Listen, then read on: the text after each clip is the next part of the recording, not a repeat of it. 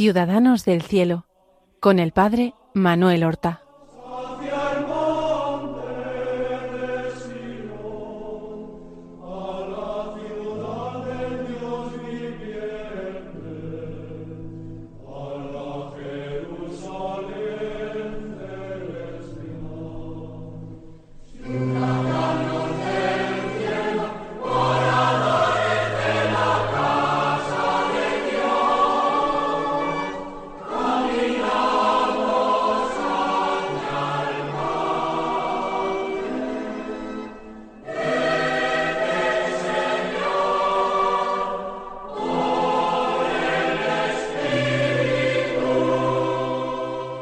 Muy buenos días, queridos amigos. Damos comienzo en estos momentos a una nueva emisión del programa Ciudadanos del Cielo.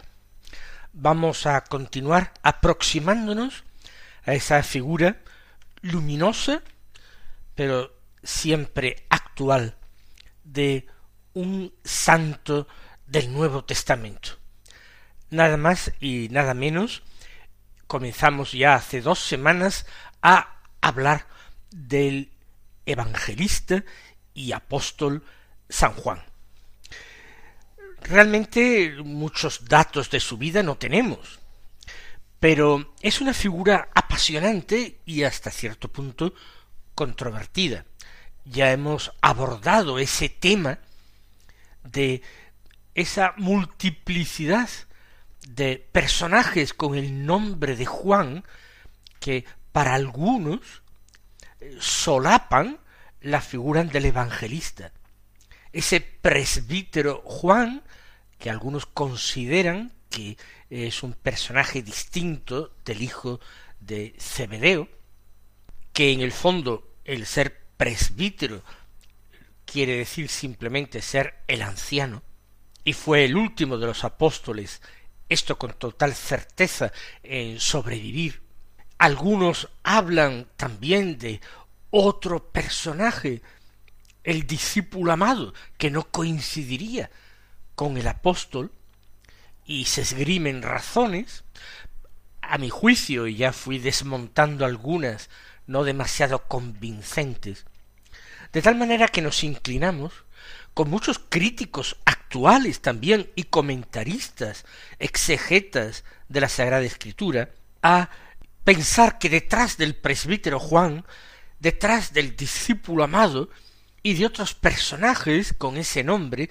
detrás de ellos está la figura del hermano de Santiago, eh, el hijo de Zebedeo, el apóstol, y que es eh, el mismo que fue considerado como discípulo amado del Señor.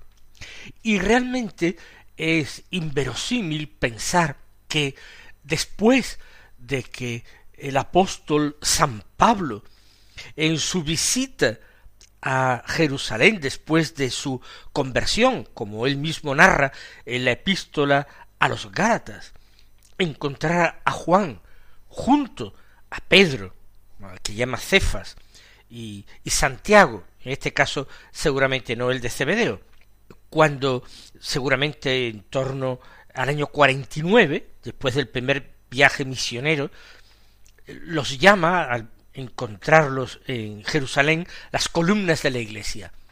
Por tanto, Juan el de Cebedeo es llamado columna de la iglesia por San Pablo en el año 49. Y no solamente esto, el, el Evangelio, eh, los Evangelios subrayan ese papel destacado de Pedro, Santiago y Juan cercanos al Señor. Esa importancia tan extraordinaria que tiene el hijo de Zebedeo Juan, ¿cómo es que hace, sin embargo, que su figura se diluya totalmente y no tenga ningún vínculo ni con el Evangelio ni con cartas apostólicas? Es inverosímil, ¿Por qué esa importancia del presbítero Juan en una época en que ya han muerto todos los apóstoles? ¿Cuál importancia? La importancia de ser el último vivo de los doce apóstoles del Señor, que los siguieron desde el primer momento pescados por Jesús a orillas del lago de Galilea, conocidos ya por el Señor, al menos desde los tiempos de su bautismo. Eso sí, retomo, ¿por qué sin embargo los hechos de los apóstoles y esos primeros momentos de la iglesia naciente no lo mencionan? Porque Juan probablemente se quedó en Jerusalén durante años al cuidado de la Santísima Virgen María, compartiendo con ella, eh, no ejerciendo como jefe de la comunidad de Jerusalén. Estaba Pedro, eh, Santiago, eh, Santiago el menor, el hermano del Señor, el primo de Jesús, que fueron quizás el primero y después el segundo responsables sucesivamente de la comunidad cristiana de Jerusalén. Y sólo en un momento posterior, quizás para poner a la Santísima Virgen a salvo de las persecuciones, se desplazaría a Éfeso. Y tras la muerte del último apóstol, él ya cobra una importancia eh, grande y es redescubierto por la Iglesia Universal, alentando a esas comunidades cristianas del Asia Menor.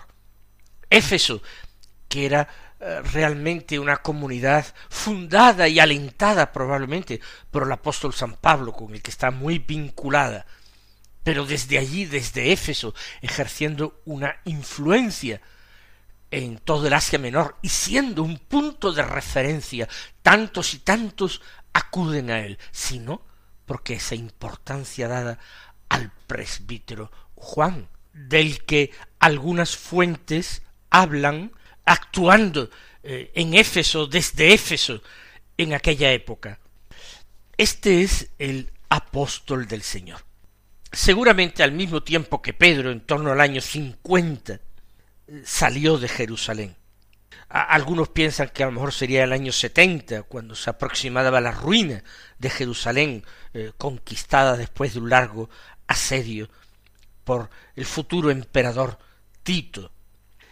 Y después de la estancia en Éfeso, alentando las comunidades del Asia Menor, como hemos dicho, él sería víctima de la persecución del emperador Domiciano, que tuvo lugar entre los años 94 y 96. Según Tertuliano, eh, padre de la Iglesia del norte de África, eh, fue llevado a Roma y arrojado a una caldera de aceite hirviendo.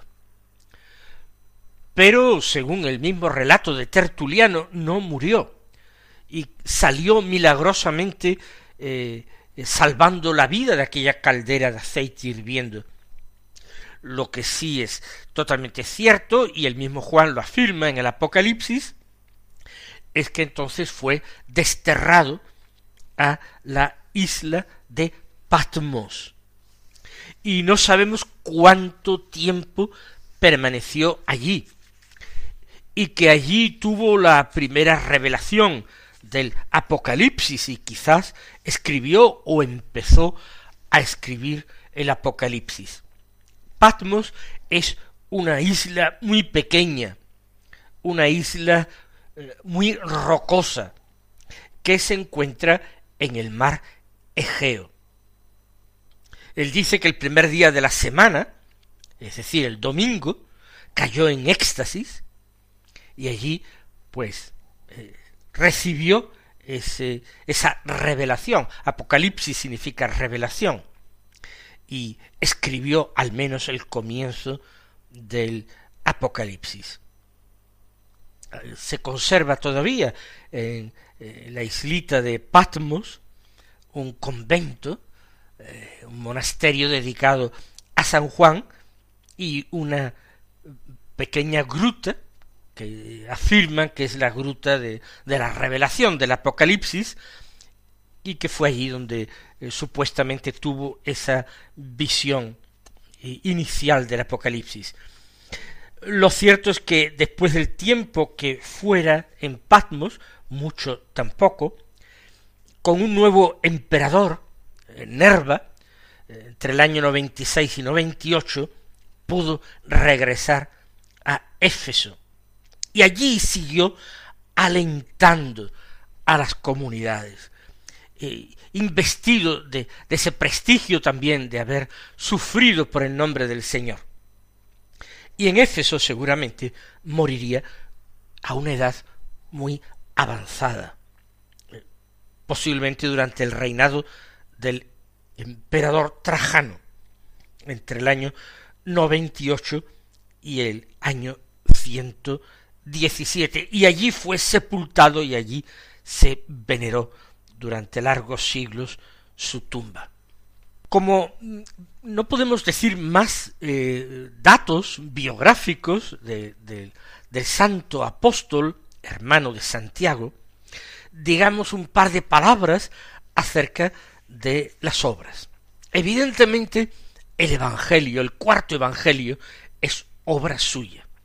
Pero nos podemos enfrentar a una serie de problemas que para algunos son insolubles y para mí eh, en definitiva no hacen sino atestiguar la veracidad de, la autoría de ese Evangelio por parte de Juan.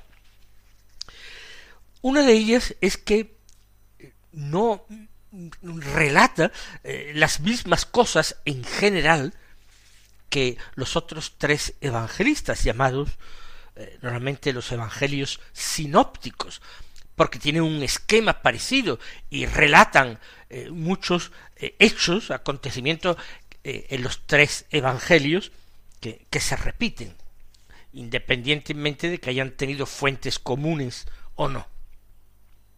¿Por qué es tan diferente el Evangelio de eh, San Juan?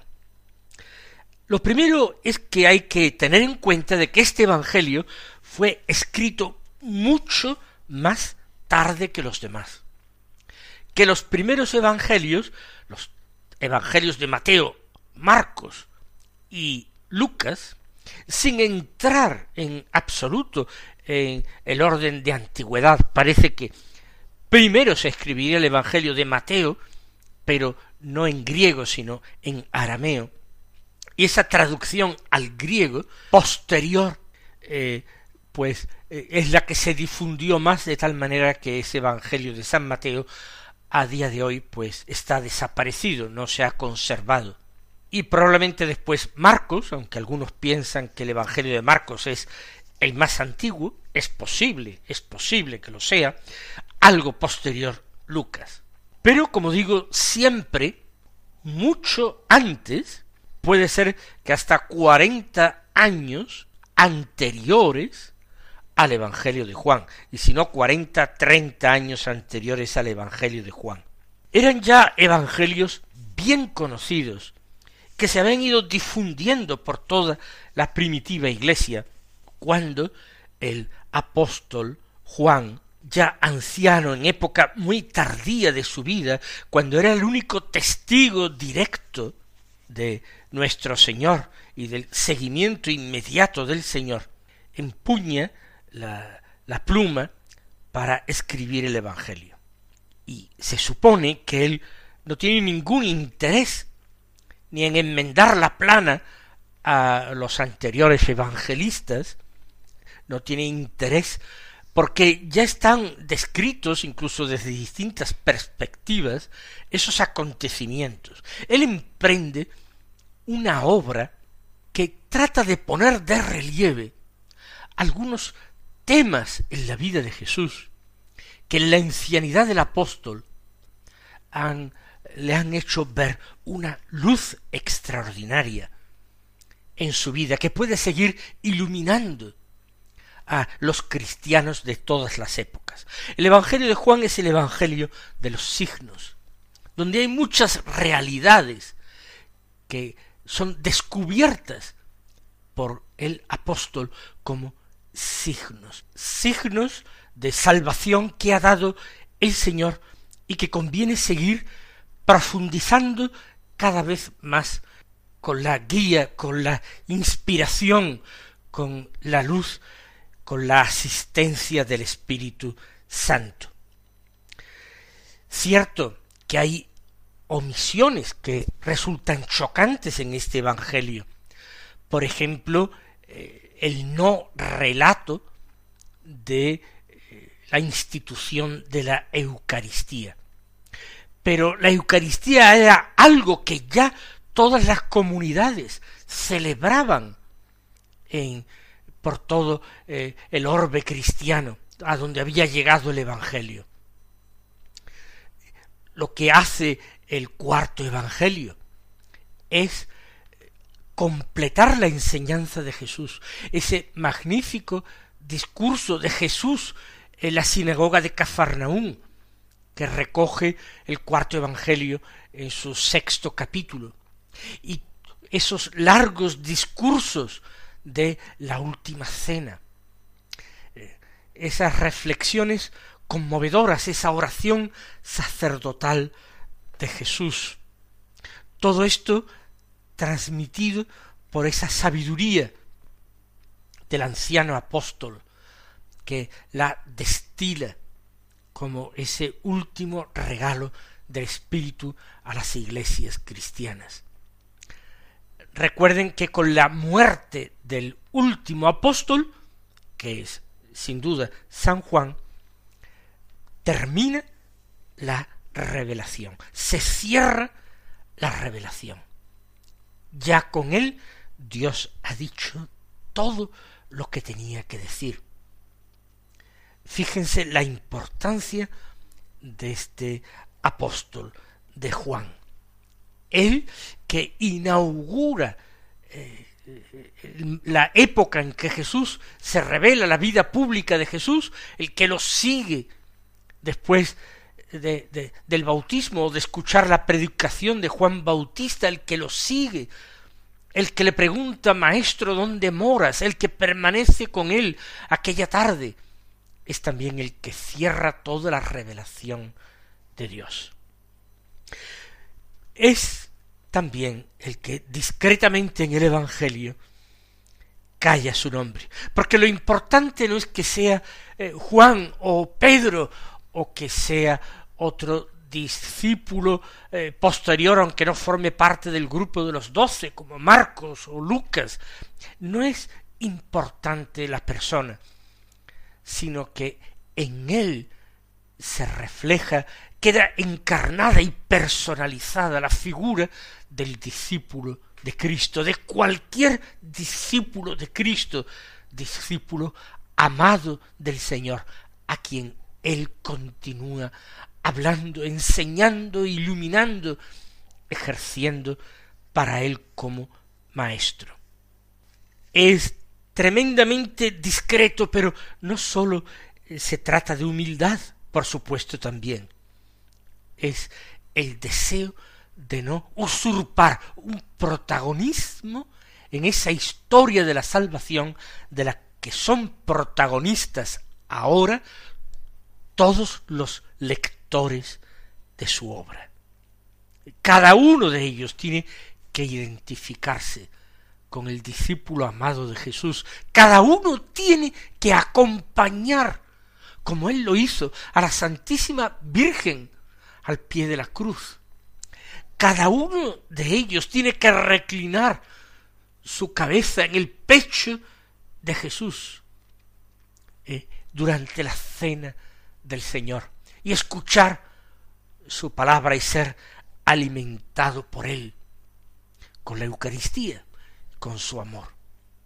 Es una obra extraordinaria y yo invito a mis eh, oyentes ahora a redescubrir este Evangelio, leyéndolo de una forma continuada desde el principio.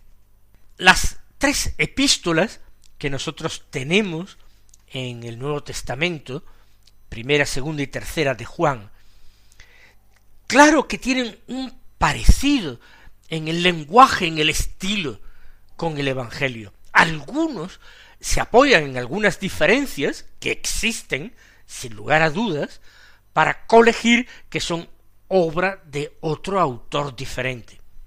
Pero no, hay que entender que no es lo mismo el estilo epistolar que lo que se ha propuesto en eh, la obra del cuarto Evangelio. Por tanto, la diferencia de, de estilo y de propósito influye en que haya algunas diferencias, pero también un estilo que me parece muy genuino. Después de leer el Evangelio, lean a continuación la primera epístola y vean si verdaderamente son tan diferentes o no. A mí me parece, después de leer la primera epístola de Juan a continuación del Evangelio, que es el mismo apóstol de Jesús, el discípulo amado, el que me sigue hablando y enseñando. Y es esta primera epístola un texto eh, riquísimo y hermoso, lleno de enseñanzas que llevan a lo más medular de el mensaje de Jesús, a ese mandamiento nuevo que él transmitió a los suyos en el transcurso de la última cena y que constituyó también el centro de esa predicación oral del apóstol Juan ya en su ancianidad, cuando no hacía sino repetir aquello de hijitos, amaos los unos a los otros. En cuanto a la segunda eh, y a la tercera eh, epístolas, son pequeñas eh, esquelas, pequeños billetes escritos con distintos propósitos. La segunda a la señora elegida, que probablemente es una comunidad cristiana del Asia Menor, la otra a un tal Gallo. ¿Y por qué escritos tan breves y con una importancia doctrinal mucho menos eh, grande? Porque fueron incluidas en el canon bíblico. Para mí no hay otra explicación sino porque eran eh, escritos del mismo autor de la primera epístola, del mismo apóstol Juan. Es en atención al autor reconocido por su autoridad de apóstol de Jesús, lo que hace que estos pequeños escritos hayan entrado en el canon de la Sagrada Escritura que definitivamente estableció el concilio de Trento. Pues bien, mis queridos hermanos, hemos hecho este, este intento de acercarnos a un personaje evangélico y si ha servido para despertar en nosotros aún más el hambre por la palabra de Dios y el deseo de releer estos escritos, el Evangelio, las tres epístolas y el Apocalipsis, pues entonces creo que ha merecido la pena. Mis queridos hermanos, recibid la bendición del Señor y hasta la próxima semana.